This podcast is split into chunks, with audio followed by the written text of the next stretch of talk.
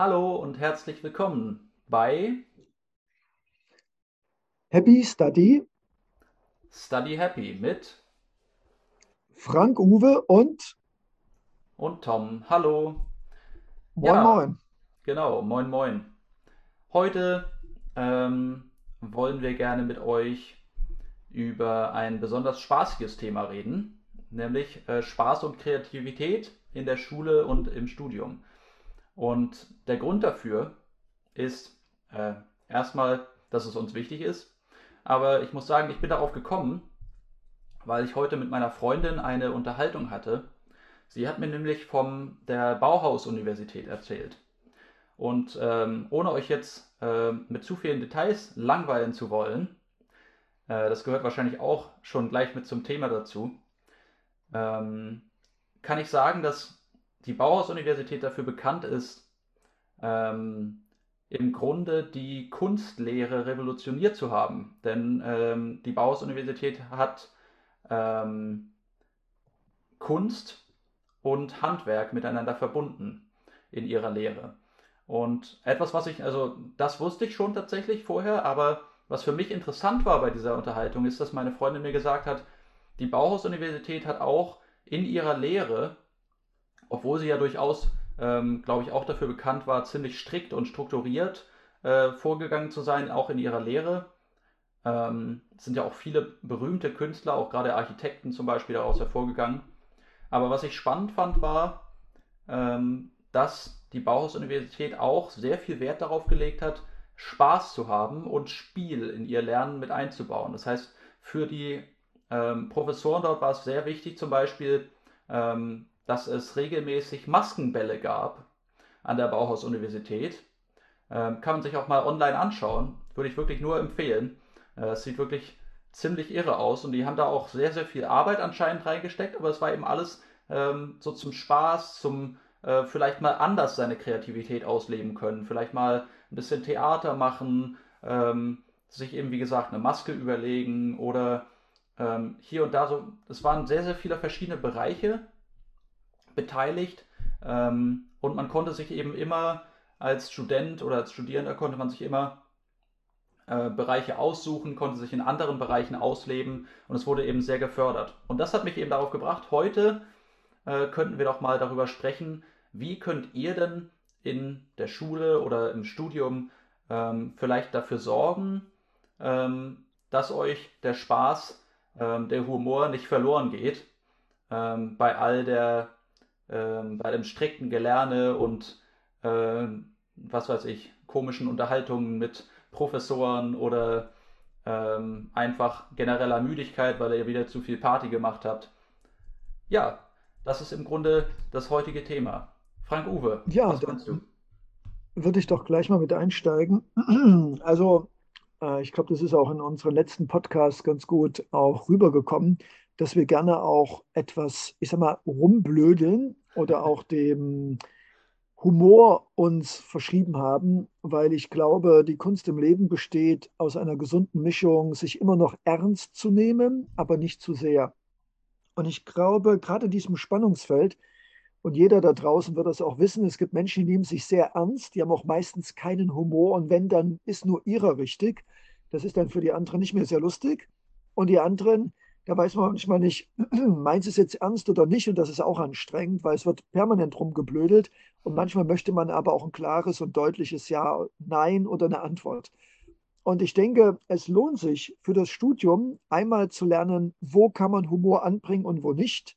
Oder wo muss man Humor etwas runterregeln und wo darf man ruhig mal äh, Maskenball spielen.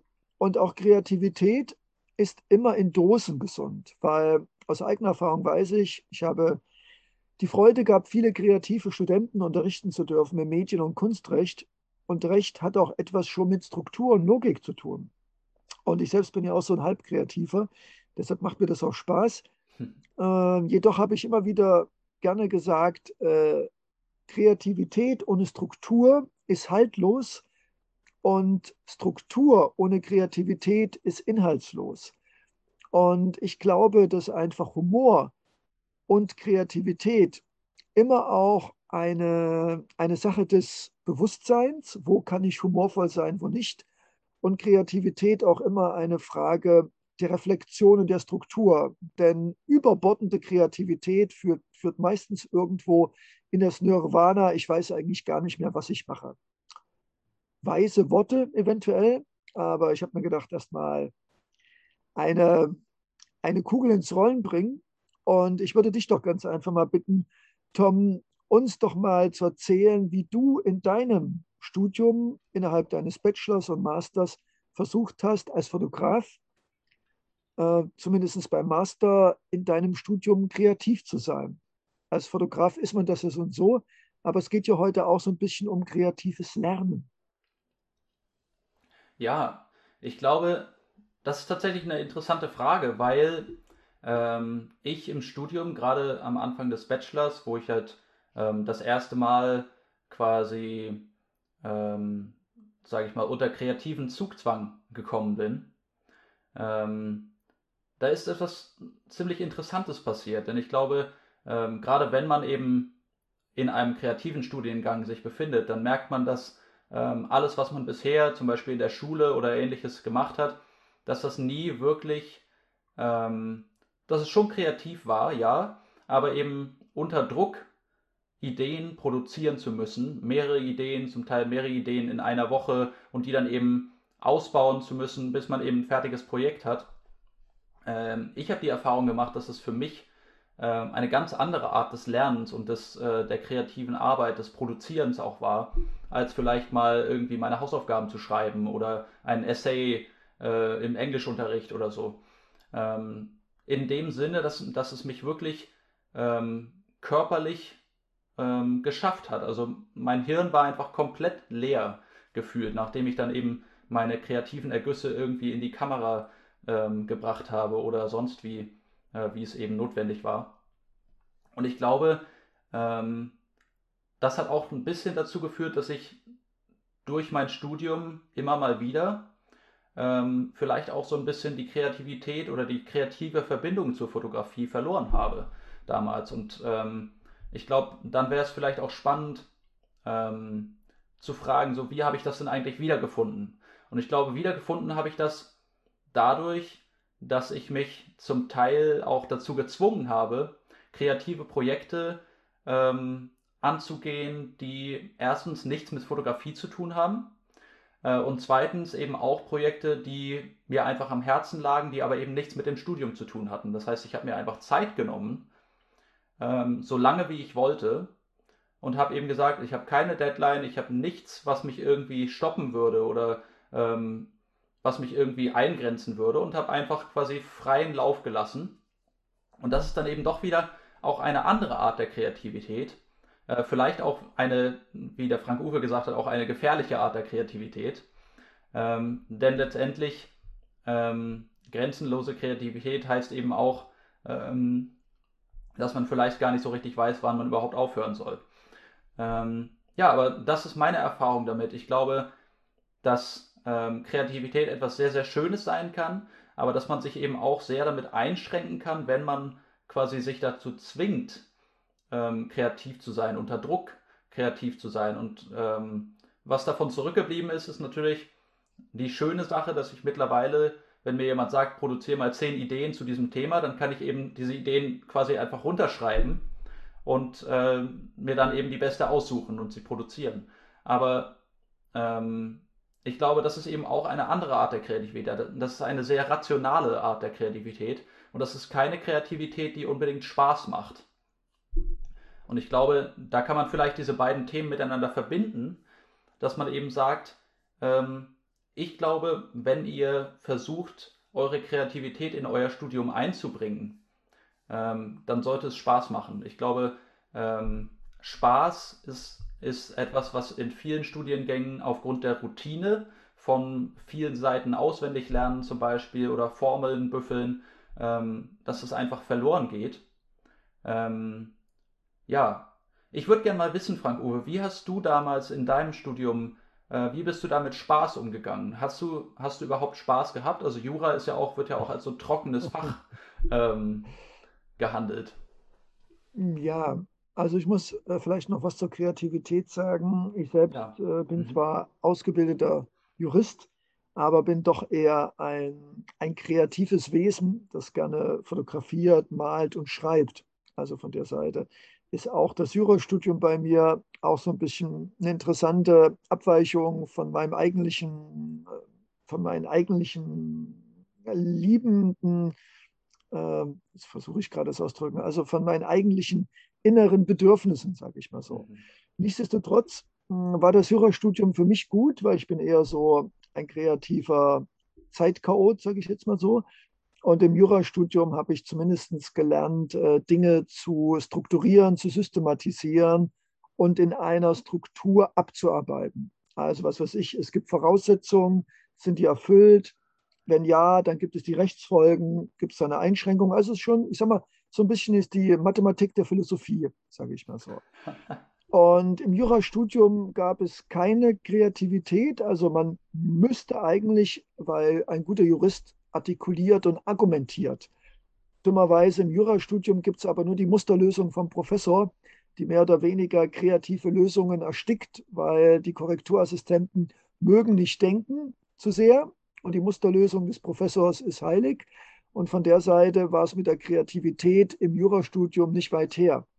Das einzige Kreative, was ich gemacht habe, ich war so kreativ und habe irgendwann angefangen im vierten Semester, meine heillosen äh, College-Blöcke, die mit allen möglichen Unterrichtsinhalten voll waren, in bunte Hefter einzusortieren und abzulegen oder bestimmte Gebiete mit einer bestimmten Farbe zu belegen und dann bestimmte Aufzeichnungen und Begriffe mit bestimmten Farben, also Definition, wichtig. Also, mit, also ich habe dann angefangen, mit Farben zu arbeiten. Damit erschöpfte sich aber auch schon die Kreativität. Und jetzt nochmal zu deiner Ausgangsfrage Humor.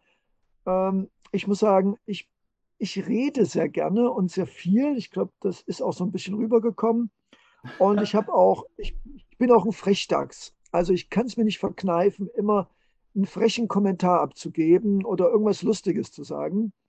Äh, das führte dann dazu, dass ich schnell bekannt wurde, also teilweise, äh, weil ich einer der wenigen war, der gefragt hat.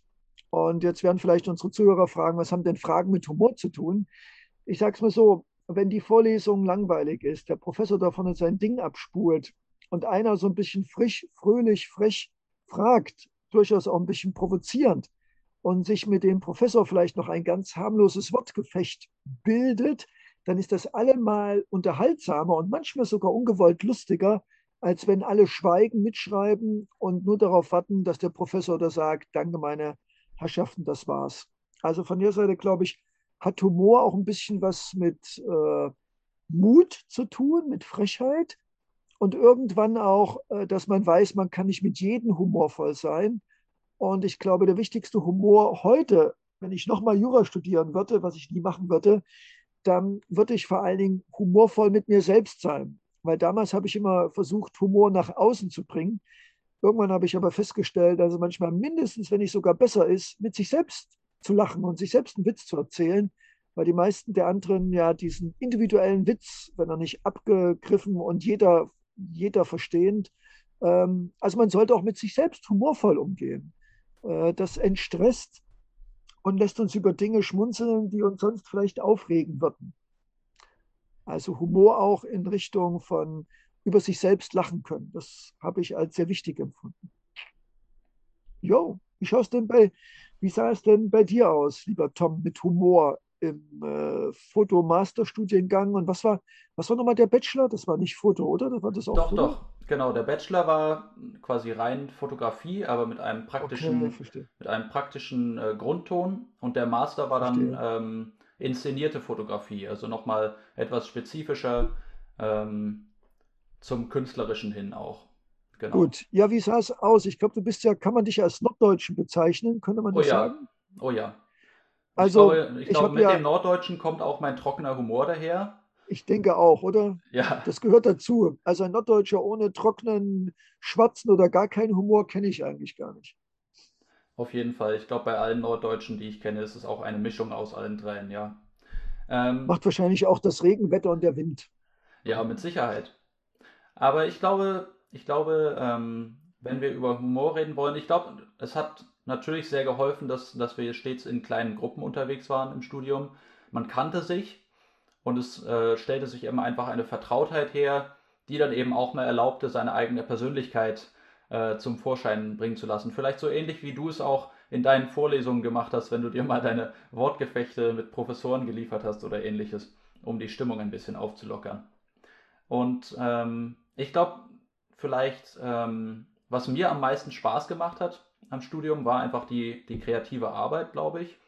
Und auch so ein bisschen dieses äh, Philosophieren vielleicht über das Medium über, oder über die Verbindung auch zwischen ähm, verschiedenen Studiengängen. Also ich habe mich oft mit, mit Leuten getroffen, ähm, die zum Beispiel Illustratoren waren oder äh, Kommunikationsdesigner oder Motion Designer und ähm, habe mich eben mit denen getroffen und wir haben dann oftmals auch zusammen an Projekten gearbeitet. Also das heißt, jeder für sich hat im Grunde an seinen Projekten gearbeitet, aber wir haben dann eben auch viel darüber gesprochen, über diese Projekte und, und vielleicht über was, was für eine Bedeutung die haben könnten, was man vielleicht noch anders machen könnte.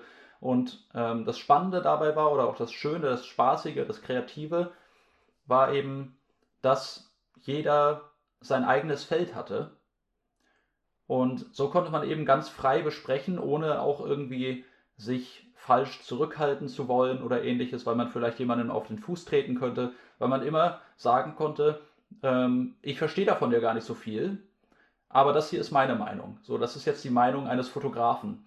Und so haben wir eben dann zusammengesessen. Ich weiß auch noch, wir haben auch zusammen an unseren äh, Thesen geschrieben für den Bachelor zum Beispiel. Und es war immer schön. Ich weiß noch, dass ich dass ich immer, wenn ich zu Hause war, dann habe ich immer Pausen gemacht. Und da, wenn ich mit denen zusammengesessen habe, dann habe ich nie wirklich Pausen gemacht, sondern habe den ganzen Tag so ziemlich bis zum Mittagessen zumindest und dann eben danach wieder habe ich im Grunde durchgearbeitet, weil wir zwischendurch uns einfach wieder unterhalten haben und ähm, ja, einfach unsere Späßchen gemacht haben und so weiter. Und ich glaube, das war etwas, was mir sehr viel ähm, geholfen hat, einfach, um mal die Arbeit ein bisschen aufzulockern, um eben, wie gesagt, Spaß auch in die Arbeit zu bringen, um so ein bisschen die Zeit verfliegen zu lassen. Aber gleichzeitig auch, ähm, und das ist mir sehr wichtig äh, in dieser heutigen Episode, ähm, hat es mir etwas gezeigt, was vielleicht das Bauhaus schon vor mir herausgefunden hat. Aber äh, es hat mir gezeigt, dass Lernen eben ein kreativer Prozess ist und äh, kreativer Prozess heißt eben nicht immer, ähm, dass hier irgendwie ein Kunstwerk dabei herauskommt oder dass irgendwie ein, ein äh, Meisterwerk an, an Buch ähm, dabei herauskommt oder ähnliches, sondern es heißt nur, dass ihr etwas aufnehmt und es zu etwas macht, was euch eigen ist. Ähm, und ich glaube, dass das ganz, ganz wichtig ist, das zu verstehen, dass, wie dieser Prozess funktioniert. Das heißt jetzt vielleicht nicht, nicht im Detail, aber ich glaube, allein diese, diese Formel quasi, dass, dass ihr etwas aufnehmt und, äh, und dieses, was ihr aufnehmt, zu etwas Eigenem macht. Dass, dass ihr es zum Beispiel in eigenen Worten ausdrückt. Und ich glaube, ähm, das ist etwas, wo, viel, wo ihr viel mit experimentieren könnt, auch in der Schule schon, dass ihr sagen könnt, ähm, was weiß ich, ich male mir jetzt eine Mindmap von den Themen, die wir in der Klasse behandelt haben und macht da irgendwie so kleine Symbole hin. Ähm, oder ähm, ich bin mir sicher, der Frank Uwe ähm, wird da seine eigene Meinung zu haben. Aber äh, ich mag zum Beispiel es auch ganz gerne, solche Mindmaps dann in Programmen zu entwerfen, in Computerprogrammen. Ähm, aber ich mag es tatsächlich lieber, es erstmal handschriftlich zu machen, muss ich sagen. Und eben diese Symbole zu haben. Und dann, wenn ich es strukturiert haben will oder mir groß ausdrucken will oder ähnliches, dann ähm, setze ich mich quasi an den Computer, schreibe alles nochmal nieder. Und es ist für mich ein, ein toller Weg, den ich auch zum Teil von dem Frank Uwe gelernt habe, muss ich sagen. Deswegen glaube ich auch, dass er da wirklich der Experte für Mindmaps ist, so ein bisschen. Aber ja, ich glaube, es ich ist würde ein, mal sagen, ja. Ja, mach.